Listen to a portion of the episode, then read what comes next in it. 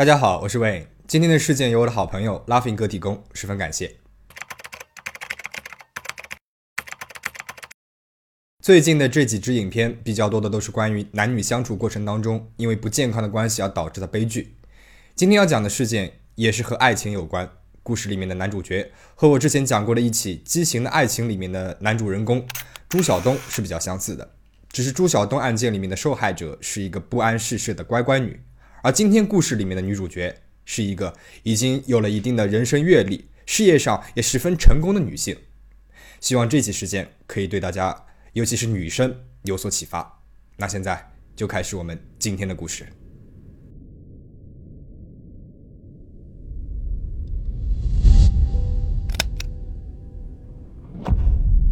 五十九岁的黛布拉·纽尔生活在加州城西的尔湾，尔湾住着很多中上阶层的家庭。而黛布拉可以说是一个非常典型的代表了。她做了几十年的室内设计，有一家自己的室内设计公司，在业内呢也小有名气了。加州很多明星名人都会请她去做设计。通过自己热爱的这份事业，黛布拉呢也是赚了不少钱。在加州很多地方，她都有自己的住宅，家里面更是珍藏了不少的这种名贵艺术品。黛布拉喜欢一切美好的事物，她本人呢也是一个十分精致时髦的女性。会花大把的时间和金钱去做美容、做保养。她日常的穿戴呢，也是十分的精致，全是一些奢侈品的设计师款。尽管黛布拉在事业上很成功，但是在婚姻上却一直在受挫。她离过四次婚，有三个女儿。之前呢，也一直忙于事业，对自己的婚姻也没有太上心。到了现在，五十九岁的黛布拉觉得是时候找一个合适的人一起享受生活了。于是，她在一些约会网站上面注册了个人信息，寻找合适的男人约会。但是和几个男人聊完天之后，她都觉得不是很投机。她发现和自己差不多年龄的男人啊，普遍都是自私、以自我为中心的，根本就不会听她说什么。而黛布拉是一个想要男人注意她、表扬她、倾慕她的女人。终于有一天，她在一个专门为五十岁以上的人设计的约会网站上相中了一个男人的资料。照片上的男人有着一双褐绿色的眼睛、黑色的头发，笑容是十分的迷人。那让我们再看一下这个人的简介：姓名。约翰·米汉，身高一米八二，年龄五十五岁，职业一名退休了的内科医生。其他虔诚的基督教徒，有两个女儿，在寻找真爱，想找一个分享生活的人。黛布拉尝试着和这个男人聊了几句，十分的惊喜。每次聊天，这个男人呢都不会把话题转移到自己的身上，而是很认真地听着黛布拉讲话。他也会问问题，问的问题呢也都是关于黛布拉的。这和黛布拉之前接触的那些男人都不太一样了。这个约翰看起来很尊重黛布拉，对黛布拉和她的生活呢也是十分的感兴趣。很快，两个人就约好了见面。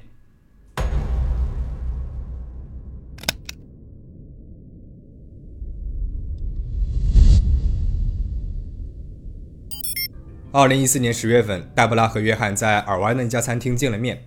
黛布拉对约翰的第一印象可以说是非常的好。约翰说，他是一个无国界医生，曾经在伊拉克做过医生。那现在呢，会兼职接一些医生的工作。这种很有英雄主义色彩的经历，一下子就吸引住了黛布拉。他还说自己是一个父亲，有两个女儿，自己在新海港以及棕榈泉都有住宅。一个父亲，见过世面，单身，有良好的经济基础，这是约翰给黛布拉留下的第一印象。看起来是一个完美的人选了。而且，约翰对黛布拉看起来呢，也是十分的满意。虽然俩人只见了几分钟不到，但是约翰对黛布拉不停的赞美。他说看见黛布拉的那一刻，他都忘记呼吸了。黛布拉是他见过最美的女人，也是他正在寻找共度一生的完美女人。说她是世界上最优秀、最独特的女人。约会过程当中，约翰一直夸奖着黛布拉，还一边抚摸着她的手，抚摸着她的背等等。那对于这些夸奖的话和亲昵的动作，黛布拉是十分的享受，照单全收。约会结束之后，黛布拉把约翰带到了他的顶层豪华公寓里面。在黛布拉的顶层公寓里面，可以看到整个尔湾的夜景。约翰和黛布拉坐在了沙发上面，他们一边喝着酒，一边俯瞰着整个城市的夜景。可能是酒劲上来了，约翰他进一步的对黛布拉动手动脚的。但是黛布拉并不想在第一次约会的时候就发生关系，他想要慢慢的发展，于是呢就把约翰给推开了。约翰悻悻离开。第二天。黛布拉心情十分的复杂。昨天晚上发生的事情很美妙，约翰也很棒，他很想和约翰进一步的发展，但是约翰好像只是看起来想和他玩一玩而已，而自己呢又拒绝了他。他不知道自己那样做到底是对不对的，于是他决定不去想他，开始一天的工作。但是约翰很快就打电话过来了，他说自己昨天晚上喝多了，如果有什么不得体的地方，请他原谅。他真的很喜欢他，希望可以有再一次约会的机会。挂了电话之后，戴布拉思考了片刻，给约翰发了一条短信。所以昨晚不是我在做梦，你是真的。约翰回复：是发生在你身上最好的事。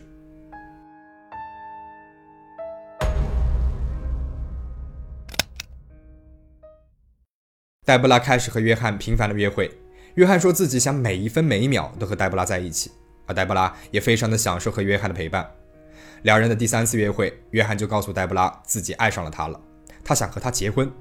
两人这个时候呢，可以说是处于热恋期间了，恋爱是十分的美妙。黛布拉看来，约翰是一个体贴和浪漫的情人，但是有一件事情引起了他的注意：每一次来见他，约翰都穿着外科手术服。医生或者是护士工作期间穿着手术服那是很正常的，但是每天下班了也穿着，那就不太正常了。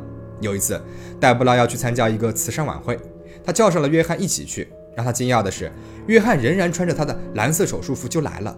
他说自己太忙了，没有时间换衣服，还说：“你有一个当医生的男朋友，你的朋友们都会羡慕你的。”黛布拉想了想，他说的好像也有点道理啊，于是呢便带他去了。晚宴上面，黛布拉的朋友们都觉得这很奇怪啊，在一个这么正式的场合里面，一般人至少会洗个澡、换个衣服再来的。这个人是忙到了什么程度，才会穿着脏脏的手术服就直接来了呢？黛布拉一点也不在乎别人的看法，他带着约翰出入各种场合，十分的自豪。约翰呢，也频繁出入黛布拉的家里面。当时，黛布拉的一个女儿杰奎琳，她是和黛布拉一起住的。这个二十四岁的女孩对母亲带回家的每一任男朋友都是指指点点的，对于约翰呢也不例外，甚至是尤其的不满意。首先是约翰的穿着，杰奎琳觉得约翰是邋邋遢遢的，穿着脏脏的手术服，这和一身名牌、时髦精致的母亲站在一起是格格不入啊。那么其次，约翰在公寓里面的行为也让他很不顺眼。黛布拉喜欢收藏一些名贵的艺术品、雕塑等等，家里面用的家具呢也都是十分奢华啊，价格昂贵的。而约翰每一次来都会打量这屋子里面的所有东西，并且会很夸张地问黛布拉这些东西的具体价格。黛布拉自己呢还有一个带密码的衣帽间，里面全是他的奢侈品、限量包包这些东西，价值不菲。约翰对这个衣帽间似乎也十分的感兴趣。杰奎琳把自己的观察告诉给了黛布拉，但是黛布拉并不在意，因为杰奎琳对她的每一任男朋友都是这样的。俩人约会不到五个星期的时候，约翰提议想和黛布拉一起住。但是他说自己不想和杰奎琳生活在一起，于是黛布拉就在新港的巴尔博亚岛租了一个住宅，租金呢是六千五百美元一个月。黛布拉预付了一年的租金。约翰说自己的名字不能写在租赁条约上面，因为自己有一些纳税上的问题。黛布拉想都没有想就答应了，支付了俩人生活上的所有开支。而这一切，黛布拉的家人都不知情。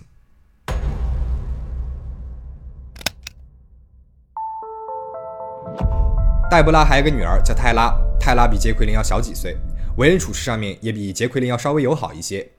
黛布拉认为，也许泰拉她会接受约翰的。那么当时，泰拉和男朋友一起生活在拉斯维加斯，黛布拉便邀请她和她的男朋友杰米啊一起去她的新家小住几天，顺便呢可以了解一下约翰这一个人。泰拉到的那一天，就感觉约翰这个人啊表里不一。他看起来呢是十分的友好，一个人帮他们把行李啊从车上全部拿进了屋，但是对泰拉和杰米的反应呢却是十分的冷淡，都不太搭理他们。随着更多的接触，泰拉觉得越来越不对劲了。首先，约翰他没有汽车，医生怎么会没有汽车呢？那第二，约翰说自己在新港有房子，但是他从来没有带他们去过。第三，约翰说自己有兼职的工作，但是他整天就是待在家里面打游戏。有一次，泰拉私自翻了约翰的东西。发现约翰有一张护士的执照，而不是医生的执照。约翰的解释是，称自己是医生是因为自己有一个博士学位，同时呢在麻醉学科接受过专业的培训。对于泰拉私自翻自己的东西，约翰是十分的生气。他对着泰拉大喊道：“你怎么可以这样做呢？你为什么要破坏我和你妈妈的关系？你不想让你妈妈幸福吗？”这一切发生的时候，黛布拉就站在房间里面，看着约翰对自己的女儿大吼大叫，却无动于衷。此时。泰拉知道自己的母亲已经被这个男人控制了，他就回到了拉斯维加斯。以后呢，就便不再和自己的母亲说话了。约翰不断的给黛布拉洗脑，说他的孩子不喜欢他，是因为他们不想让他幸福，他们想让他快点死，这样的话就能够继承他的财产了。而黛布拉居然开始有点相信他的鬼话了。他也不能理解为什么自己的女儿都不喜欢约翰呢？在他的眼里面，约翰简直是一个十全十美的人。每天早上，约翰都会为他冲好咖啡，贴心的照顾他，不管是在家里面还是在外面，自己不想办的事情，约翰呢都会代劳，比如出门采购、给汽车保养、结账等等。虽然他每次出门的时候都是开着黛布拉的车子的，结账呢也是拿着黛布拉的钱包，但是黛布拉他觉得啊，遇见约翰就是自己中了大奖了。除了这些柴米油盐的日常琐事，约翰谈恋爱也是很有一套的。他总是能够拿出惊喜来。他会在俩人分开的时候拍上身赤裸的自拍发给黛布拉，还会恶作剧黛布拉，然后故意穿帮，逗得黛布拉笑的是花枝乱颤的。黛布拉看来，约翰就像是一个大男孩一样，总是能够给她活力和惊喜，让他们的恋爱一直保鲜。唯一让黛布拉烦恼的是约翰的衣橱。现在俩人已经同居了。虽然除了手术服之外，约翰的确还有一些其他的衣服，但是在黛布拉看来，那些衣服并没有比手术服好多少。不是宽松的已经磨损了的短裤，就是皱皱的 T 恤。而精致女人黛布拉当然也希望自己的男人看起来也是精致有品位的，这样呢才能匹配上她自己的生活。而约翰说自己所有的好的衣服呢都在伊拉克被偷了，于是黛布拉就给约翰买了很多名牌的衣服。十二月，约翰和黛布拉一起去了拉斯维加斯旅游，并且在那里登记结了婚。当然，现场只有他们两个人。这个时候，距离他俩认识还不到两个月，而黛布拉的孩子们都还不知道他俩已经结婚了。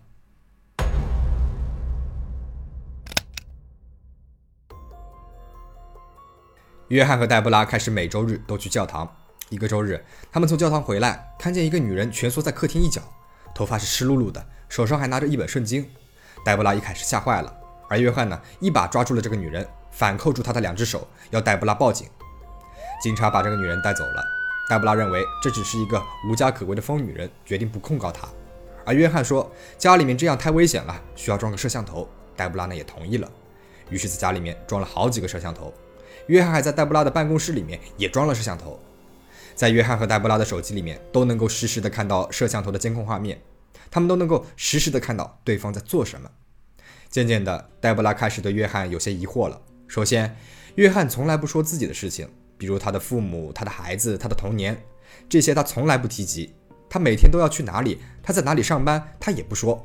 有一次，黛布拉在办公室里面看着自己家里面的监控，看见约翰穿着手术服出门了，但是过了一会儿呢，又回来了，回到房间里面睡觉了。后来，约翰的解释是，他在去工作的路上，病人取消了，他呢也就回家了。约翰后背上面有很多的伤，他告诉黛布拉，这都是自己在伊拉克受的伤，每一道疤痕都有故事。他说自己的背部经常很痛，需要时不时的服用一些麻醉剂，同时他还会为自己注射一些药物。他的解释是自己的肾不太好。尽管黛布拉有些疑惑，但是他决定不自寻烦恼了，只要约翰全心全意的爱着他，对他好，他也就懒得深究了。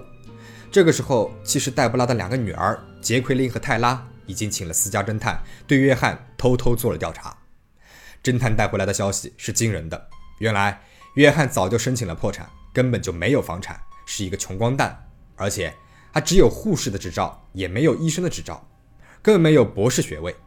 约翰在亚利桑那州、俄亥俄州、印第安纳州、田纳西州以及加州的很多地方都有地址。最新的一个地址是在里弗赛德的一个拖车房里面。杰奎琳打电话过去，接电话的是一个女人。他说自己和约翰正在谈恋爱，但是有一天，约翰突然就离开了，再也没有音讯了。其中有一个地址是呈现的一个监狱。原来这个约翰之前去的并不是什么伊拉克，而是监狱。那么这个满口谎话的男人到底是什么来头呢？我们下期再说。